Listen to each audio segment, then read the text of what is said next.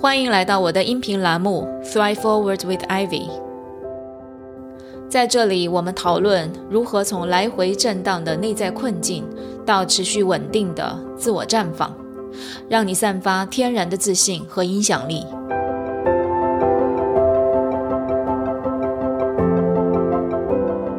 这里不是心理疗愈栏目，这里是拉伸你的认知、丰富你的洞察、锻炼你自信心肌肉的知行合一教练 Ivy 的频道。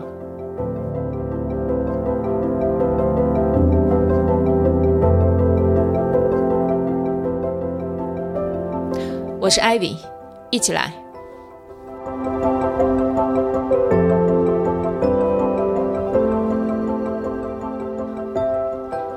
Hello，大家新年好！希望过去这一周大家都度过了一个欢乐祥和的春节，享受跟家人朋友们的聚会的时光。我们虽然在美国，但是今年还是非常有年味儿的，跟孩子一起挂灯笼、贴窗花，做了一大桌菜，邀请一群朋友来家里庆祝。虽然结束之后很疲惫，但是还是很开心的。这几天呢，我也在回想我自己哈。我其实是一个很怕有一大帮人在节日来家里面聚会的，因为有很多东西要准备啊。我担心没有办法给大家一个好的体验，同时呢，我也觉得自己可能会顾此失彼，因为我自己不是一个很会烧菜的人。我就在想说，万一菜烧的不好怎么办？万一我灰头土脸，根本没时间跟朋友们聊天怎么办？所以这些想法呢，就让我一直都不敢想说，哎，我还要把朋友们请过来一起过春节。所以在美国，基本上我们之前的话是我跟老公，之后有了孩子是一家三口这样，大家一起过一下，或者呢就是到外面去找一个餐馆一起吃个饭这样子。但是这一次我怎么就做到了呢？我这几天其实也在回想这个问题，尤其是在想着说，哎，我还竟然是做了好几个菜出来，卖相也不错，所以我就在想说这个过程是怎么发生的。我也在复盘哈，也让我想到今天来录这样一期音频给大家，就是关于今天的主题，关于爱这个话题。其实呢，我今天有好几个话题可以选。但是不知道为什么，我强烈的感受到，就是这个话题对我的吸引力。所以呢，这一期话题其实是比较特别的，它没有经过一个精心的准备，它更多是出于我目前的一个情感的状态，而不是出自于我的大脑。甚至我的大脑此刻正在抗议，就是说，你为什么不讲一个你自己很会？你胸有成竹的题目呢？为什么要选这个你自己都不知道要讲什么的话题呢？嗯，我觉得我给他的答案呢，此刻很简单，我只是单纯而强烈的感觉到这个需要。我相信有不少人可能跟我一样，新的一年除了要完成我们的目标，我还想成为一个充满爱的人。所以这是为什么我把这个话题放在新年的第一期讲，而且确确实实是我最近感受到的非常强烈的一个情绪。最近呢，正好有一个听众给我发来这样一个问题，他说他最近在街上偶遇了他的小学同学，他们以前是很好的朋友，他很想念这位小学同学，但是遇见的时候他却没有跟他打招呼。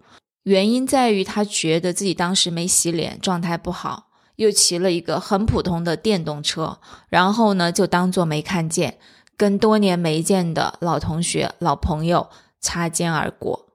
事后呢，他很自责，但是也感觉很无力。他觉得是自己的自卑阻碍了他做自己真正想要去做的事儿。这个问题呢，我很大程度上我是同意他的说法的。确实是，当我们感受到自卑这个情绪的时候，我们会不敢去展示自己，不敢去表达自己，所以这个也让他错过了跟老同学打招呼的机会，哪怕他心里面非常想念这个人。所以呢，情绪的力量是巨大的，这是我想跟大家说的第一点。如果是我们感觉到自卑的情绪，它就会让我们却步不前。但是呢，如果我们感受到是另外一种情绪，比如说爱，当你感受到爱的时候，你又会做出什么不一样的行为呢？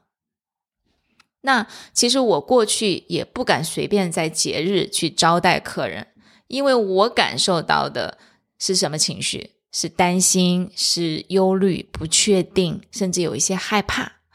我担心自己没有办法好好的去照顾客人，我担心自己的厨艺太差，气氛呢也没有办法弄得恰如其分，所以我一定是不敢邀请人来家里面去过春节的。我更喜欢在外面找个餐馆吃饭聊天。但是这次过春节，我做出了不一样的选择。我想是因为我在当时，甚至一直到现在，我感受到的情绪是爱，是我可以去爱，我可以去分享我的爱。所以，我们今天就来看一看爱这个情绪到底对我们有多重要，到底是什么在阻碍我们爱？我们要如何学习去爱，成为一个充满爱的人呢？其实这是三个问题，我会分三部分解答。但是第一部分的问题非常关键，也就是爱这个情绪对我们到底有多重要？因为如果它对我们无关紧要的话，就没有后面的问题来探讨了。我们也不会真正的去采取行动，要去学习爱，要去成为充满爱的人，对吧？所以，我们重要的问题要先解决：爱这个情绪到底对我们有多重要？我不知道你的答案是什么，我的答案是十分的重要，十分也就是满分就是十分。我以前分享过一个情绪地图，来自 Lazarus 在《Charting a New Course》这本书当中，他对情绪的一个分类，在这个情绪地图当中，所有的情绪里面，只有爱这个情绪，它是振动频率最高。同时呢，又是最能连接人的一种情绪。振动频率是什么呢？振动频率它代表着情绪在你体内的呈现形式，因为它以一定的频率在振动，所以你的身体能够接收到它，能够感受到它。我正在感受到某种情绪，频率高的情绪，比如说我们刚刚讲到的爱，还有幸福。这一些是比较积极正面的情绪，那爱和幸福这两个情绪都是频率相对来说很高的情绪。我们能够感受到我正在被爱，或者我正在给予我的爱。所以你可以回想一下，当你去帮助别人的时候，当你去做志愿者，当你去为别人做一些事情的时候，其实你当时的那种。满足感，那种爱的感觉，这种感受你是能够直接被你的身体接收到，被你的头脑接收到的。你正处在这样一种情绪当中，所以我们知道说，很多人愿意定期、不定期的会去放下自己手头的工作，真正的抽时间去做一些义工、做一些志愿者的工作，去帮助别人。其实这个情绪是非常美妙的，你自己能够感受到，你能够被它滋养。那还有一些负面的情绪也是频率很高的，比如说愤怒。当你感觉到愤怒的时候，你一定是全身就是像着了火一样，right？被点燃，然后你感受到的这种情绪就是喷涌而来，像巨浪一样。就这种也是这个情绪，它以一种非常高的频率存在在你的体中，让你能够直接接收到。那频率没有那么高的情绪。其实也有很多，比如说满意，我觉得 OK，right，就是我们对自己的生活状态觉得 OK，觉得满意。还有一些情绪，比如说我觉得很遗憾，我觉得孤独，我觉得不满足等等。这些情绪呢，它的频率没有那么高，但是它是存在在我们体内，仍然以它的方式在影响着我们。有时候甚至我们都没有察觉到。因为它呈现的方式没有那么的强烈，所以我们讲了频率高和频率低的情绪之后，我们可以看到说，频率高的情绪，它不仅能够让你直接感受到，而且靠近你的人呢，也能够体验到。这也是为什么有时候我们跟一个充满爱，然后非常有爱心的人在一起相处的时候，我们自己也会变得很柔软，因为我们能够感觉到他的爱，被他爱，慢慢的也会展现出自己的爱。其实，在这次春节之前的圣诞节，我们受邀去了另外一个朋友家，我们有大概有三四个家庭。然后他们有非常用心的准备食物，然后给孩子们准备圣诞礼物。夫妻两个非常谦逊好客，他们的这种状态散发出来的这种能量，真的是给了我们非常好的体验。我真的感觉到自己被重视、被爱。原来在家里享受节日的气氛、被爱包围的感觉可以这么好。我觉得大概也是因为这样的情绪哈，一直在我心头，以至于我也在告诉我自己说，我也可以在家里招待好客人，我也想去分享我的爱给到我的客人。所以爱这种情绪啊，他给自己和给别人的体验都是非常好的，而且爱真的可以传染。所以我们讲说，情绪是带有力量的。而爱这种情绪，它带来的力量不仅能够影响自己，也能够影响他人。我不知道你听到这里，你会怎么去看待爱这个情绪到底对我们有多重要？我刚刚讲到，对于我来说，它是十分的重要。我想再分享一个观点，我觉得爱与被爱是贯穿所有关系当中的核心和本质。也是很多人终其一生而不得的一个关系状态。我不知道大家有没有察觉到，如果你去观察你身边的关系，甚至是你自己所处的关系，很多时候我们是没有这样的一个状态的。比如说，父母跟孩子的关系是掌控与反叛，老公跟老婆的关系是相爱相杀。朋友之间可能会演变成猜疑和嫉妒，然后疏远；同事之间的关系可能变成竞争和敌对。所以，爱跟被爱这样的一个关系真的太难了。我们可以发现，几乎上面这些所有的关系都是从爱开始的。当孩子刚刚降生的时候，你一定是爱到无比的。不知什么时候开始，就变成掌控。与反叛，我们还给了一个专业的名词，叫青春期的孩子。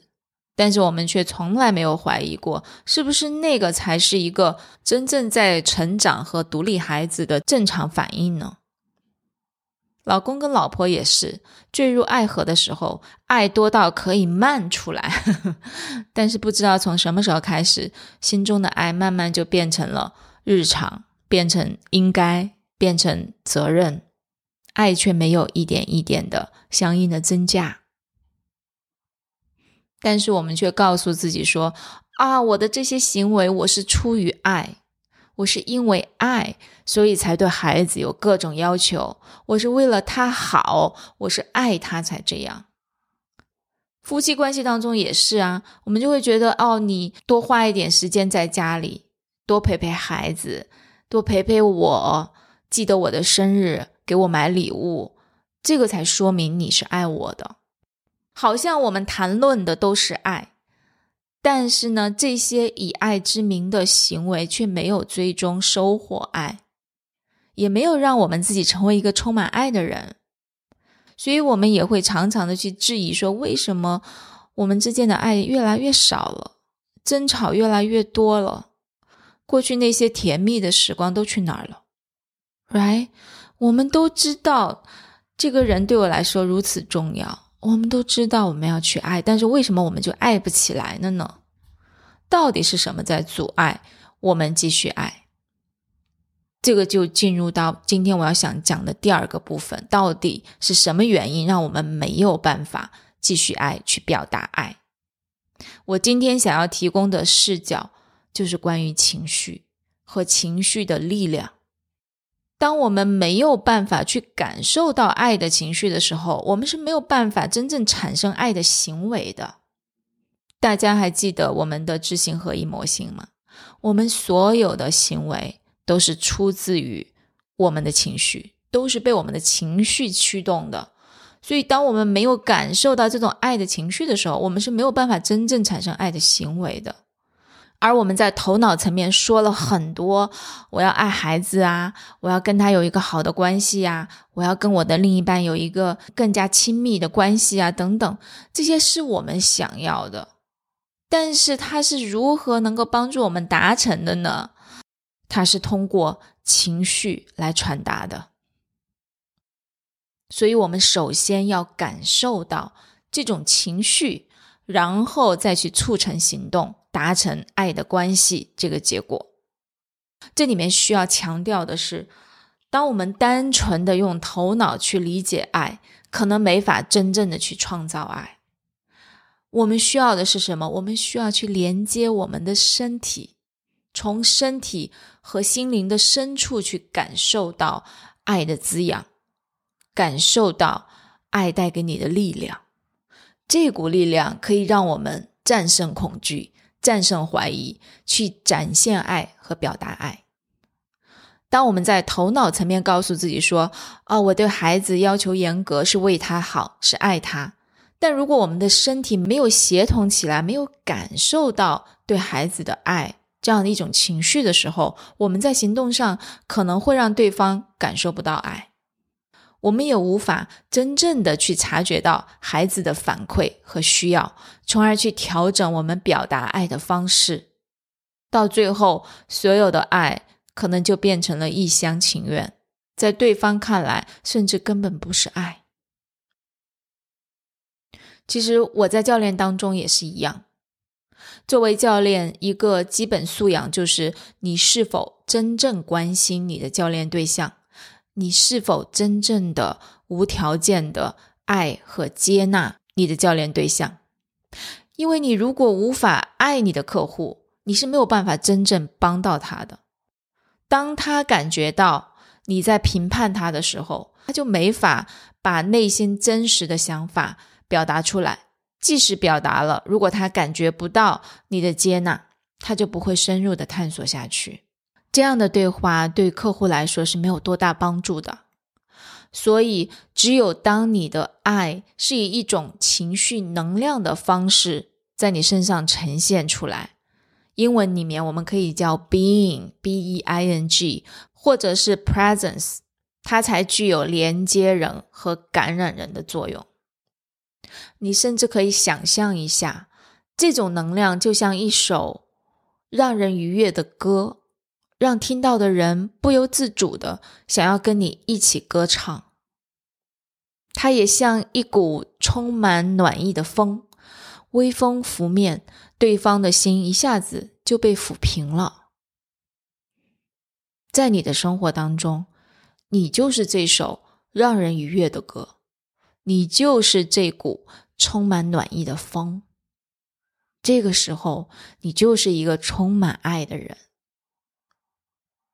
但是我们人类天然有一颗巨大的脑袋，我们习惯用头脑、用逻辑去理解和解决所有问题。这其实也没有多大问题。我们知道知行合一模型里面，我们在头脑层面的意识是很重要的。但是问题出在哪里？为什么这个时候模型不奏效了？为什么我有这样的想法？和意念，但是却没有生成相应的情感和情绪在我身上体现出来了呢？我觉得问题在于，很多时候我们的头脑和身体是脱节的，我们的头脑在想这个，身体却没有跟上。所以我刚刚讲到说，我们都有一颗巨大的脑袋，就是我们用头脑的东西太多太多了。我们用到我们的身体感官，用到我们的心灵，真正的潜入进去、深入进去的时刻太少了，这就造成我们头脑所理解的爱，我们的身体可能是没有感受到的，情绪没有到位，其实就是这个意思。我的情绪没有到位，没有办法去表达我对对方的这种无条件的关爱，只是我们的头脑在理解，我们的头脑觉得我应该这样。希望到这里我讲清楚了，到底什么在阻碍我们爱？为什么我们以为的爱，别人却感受不到呢？别人接收不到呢？嗯，然后我们就进入到第三部分，我们要如何去感受爱，去更好的表达爱呢？我给大家讲三点吧。首先是从爱你自己开始，感受你自己对你自己的爱，从这里开始。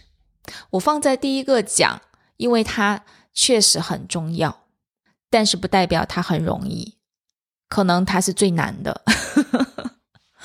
真的，前面那位听众的问题也是因为自己对自己的不接纳，产生自卑的情绪，让他无法真正的去表达对朋友的爱。那当我们敞开。对自己的爱，这个其实是最难的，但是又是最最重要的。我们是不是能做到无条件的爱自己？当我们可以做到这一点的时候，它就会打破很多的障碍，让我们可以自由自在的去表达爱。这确实是一个深层的工作。对于我来说，我现在是否？可以做到什么时候都是无条件的爱自己，我也不能说百分之百。所以，这个对于每个人来说都是重要的、长期的、深层的工作。以后我们有机会可以再单独讲爱自己这个话题，大家也可以去听一下我的 mini talk，有专门讲到这个话题。那么，在具体的操作上面，我给大家介绍一个方法，我做过的，而且很有效的。你也可以去尝试一下，就是每天给自己一点时间，跟自己相处，在这个过程当中，给自己肯定和鼓励，感受对自己的爱和接纳。在过去这一天、这一周、这个月、这一年，我要肯定和庆祝自己的是什么？然后。我们去感受和体验这个庆祝时刻。注意哈，我们聚焦的不光是头脑层面的自我肯定，我们更加注重在这个过程当中跟自我的连接，去体验这个可以帮助我们去打开自己的身体，让自己的身体去记住。这种感受，让他慢慢熟悉这种感受，以至于我们在后面，我们可以不断的、长长的去连接到爱这个情绪、这个感受、这个能量，因为它会帮助我们促成很多关于爱的行动。这是第一点。那么其次是什么？其次就是感受被爱，feel love on purpose。刚刚我们前面第一点讲到是。感受自己对自己的爱，那么在第二点，我们更多是去看感受你身边的人、你身边的环境给你的各种爱。爱是有感染力的，爱也可以传染，所以张开你的全身的感官，去感受你身边的人事物给你的各种各样的有关爱的体验。哪怕是很小很小的事情，你也可以敏感的捕捉到爱的讯息。孩子给你的一个甜甜的吻，老公给你做的一顿饭，朋友送的一个小礼物，妈妈打来的一通电话，都是关于爱的表达形式。我也是一点一点学习的。我过去感受情绪的频道几乎是关闭的，然后我开始有意识的调整。开始在日记上面记下来这些爱的瞬间、感恩的事件，任何小事我都希望不错过。所以这个练习你也可以做，不光记录，而是重新去体验、去感受爱。练习到最后，你真的会发现，你不需要去刻意的察觉这些爱的瞬间，常常就会出现在你的生活里面，你常常的就很容易的能够感受到它。这种感觉是不是很好？我觉得非常好。嗯，这是第二点，就是我们要感受被爱，要去学习感受爱，这也是一种能力哈。最后，我们要做一个充满爱、会爱的人。你的爱是你自己首先要感受到的。但这个情绪不是别人感受到的，是首先是被你自己感受到的，然后才让别人感受到。所以我要提醒大家的是，当你把爱表达出来的时候，不一定需要对方给你爱的回应，或者对你表达感激，才说明你是一个有爱的人。爱就是单纯而深刻的感受。它指的是你是否感受到对对方的爱，即便这个人没有做出你想要的回应，甚至这个人他可能不在你的身边，他有可能不在这个世界上面，但是你跟他的关系如何衡量，仍然来自于当你想起这个人的时候，你感受到的情绪是爱还是其他，这个。最终决定你是不是一个会爱、充满爱的人，它不来自于别人的反馈，来自于你自己的情绪状态，你的 being。当我们真正的做到这一点，你就会发现，在关系当中控制的成分少了很多。在关系当中，我们最大的责任，我们最大的义务，就是去爱。它好像是你的使命，而对方如何回应不在我的责任范围之内。这个逻辑关系真的就是，不管你怎么样，我就是爱你。甚至这不能说明我有多伟大，这个只是说明我明白了爱的本质。爱最大的受益人是我自己，因为这个情绪。是我自己能够感受到的，能够让我得到滋养的，能够让我的生活里面充满了爱，所以，Why not？好，今天的分享就到这里，希望对你有启发，我们下次见，拜拜。